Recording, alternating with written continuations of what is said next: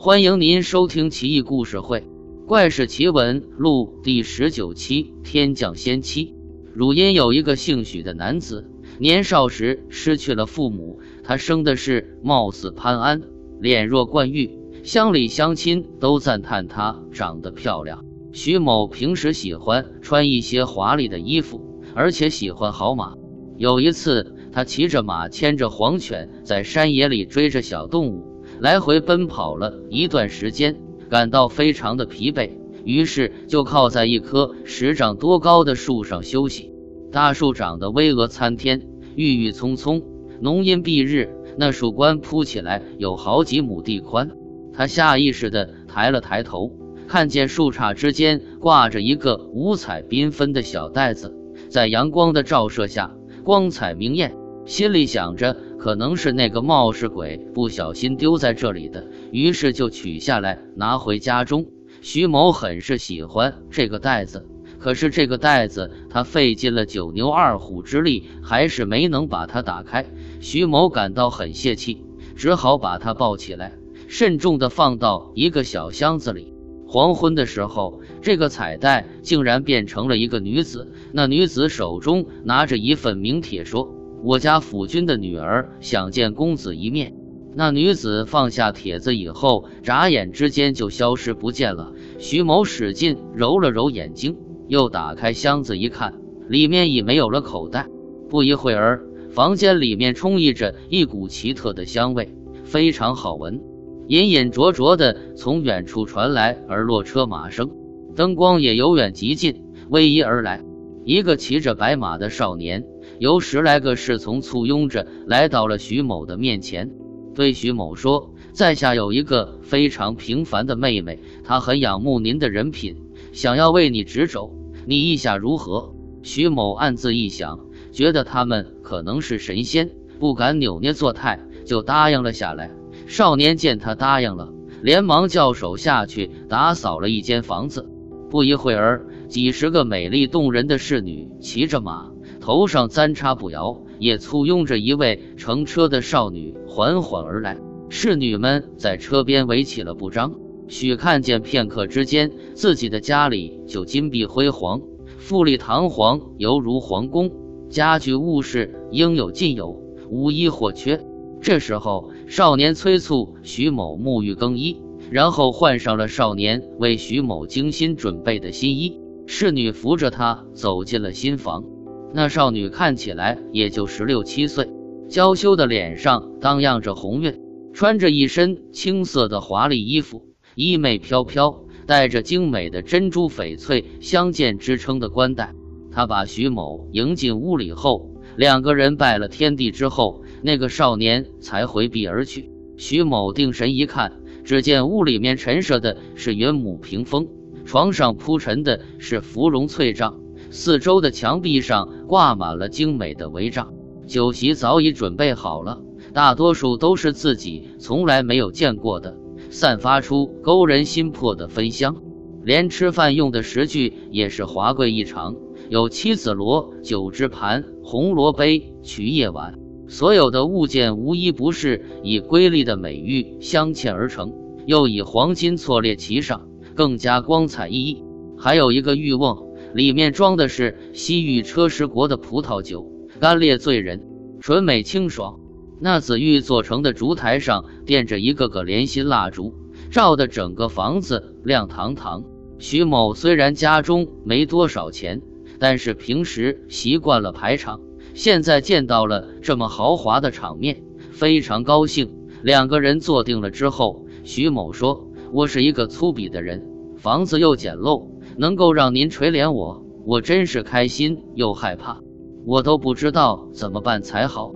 那少女回答说：“我的父亲是中乐南部将军，不因为女儿微贱，想把我托付给您，终身奉侍您，这是他唯一的心愿。”徐某又问：“那么南部将军相当人世间的什么官呢？”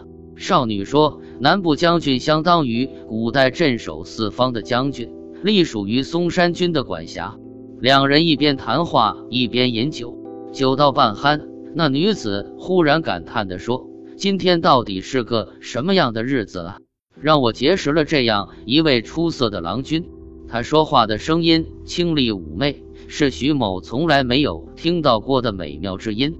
接着，少女又弹起古筝，和着凄厉的声符唱了起来，歌声如泣如诉，似有千言万语，动人心脾。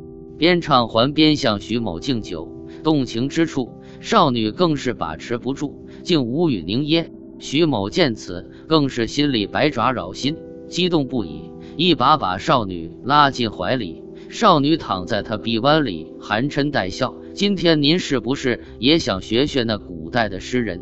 对我又感动喜悦，又怕辱没了这房屋之内的装饰之美，是吗？于是叫侍女撤下酒席，扑灭了灯火，两个人双双躺到了床上，一夜欢爱，直到天亮。徐某感觉女子的胴体十分的娇美，皮肤滑嫩有如饴糖。第二天。女子把许家的所有人都叫来，俨如主母一样，重重的赏赐了他们。又过了三天，先前那个少年又出现了，对徐某说：“我们的府君大人十分感激你，想要见您，特意派我来迎接你。”徐某就和他一起走了。到了徐某曾经打猎休息的地方，那棵树已经不见了，取而代之的却是一幢白墙朱门的府邸。看起来像如今的某个大观园的府邸，门外的那些列队的侍卫一见到他们，都跪拜行礼。少年带着徐某来到了大门，看见了威严的中乐南部将军，头戴平天巾，身着红纱袍，高坐在大殿上。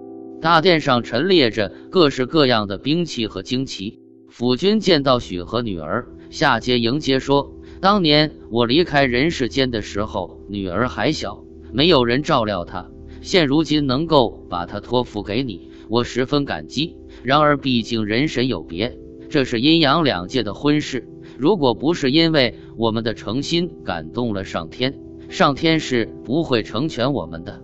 徐某再一次磕头拜谢，连称泰山。府君请他去后花园玩，只见重重大门相通，走廊和廊道交错。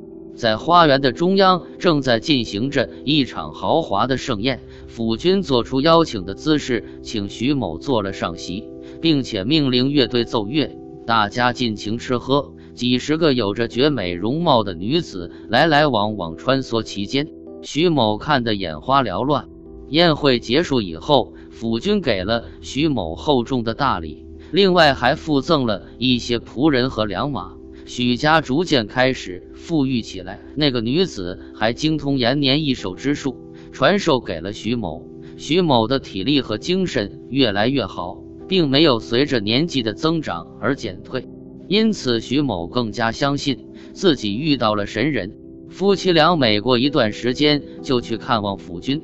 每次都能得到丰厚的馈赠，他们相濡以沫在一起几十年。那女子还给徐某生了五个孩子，但是容貌身体还是没有任何改变，还是和当初一样，让徐某高兴不已。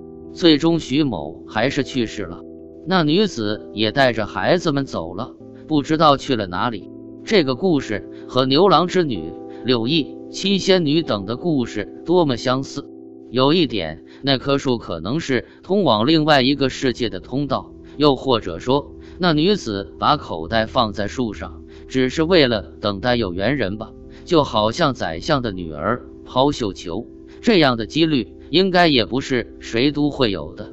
假如有一天你在路上的一棵大树上捡到了这样的一个口袋，你会随手抛弃，还是把它拿来压箱底呢？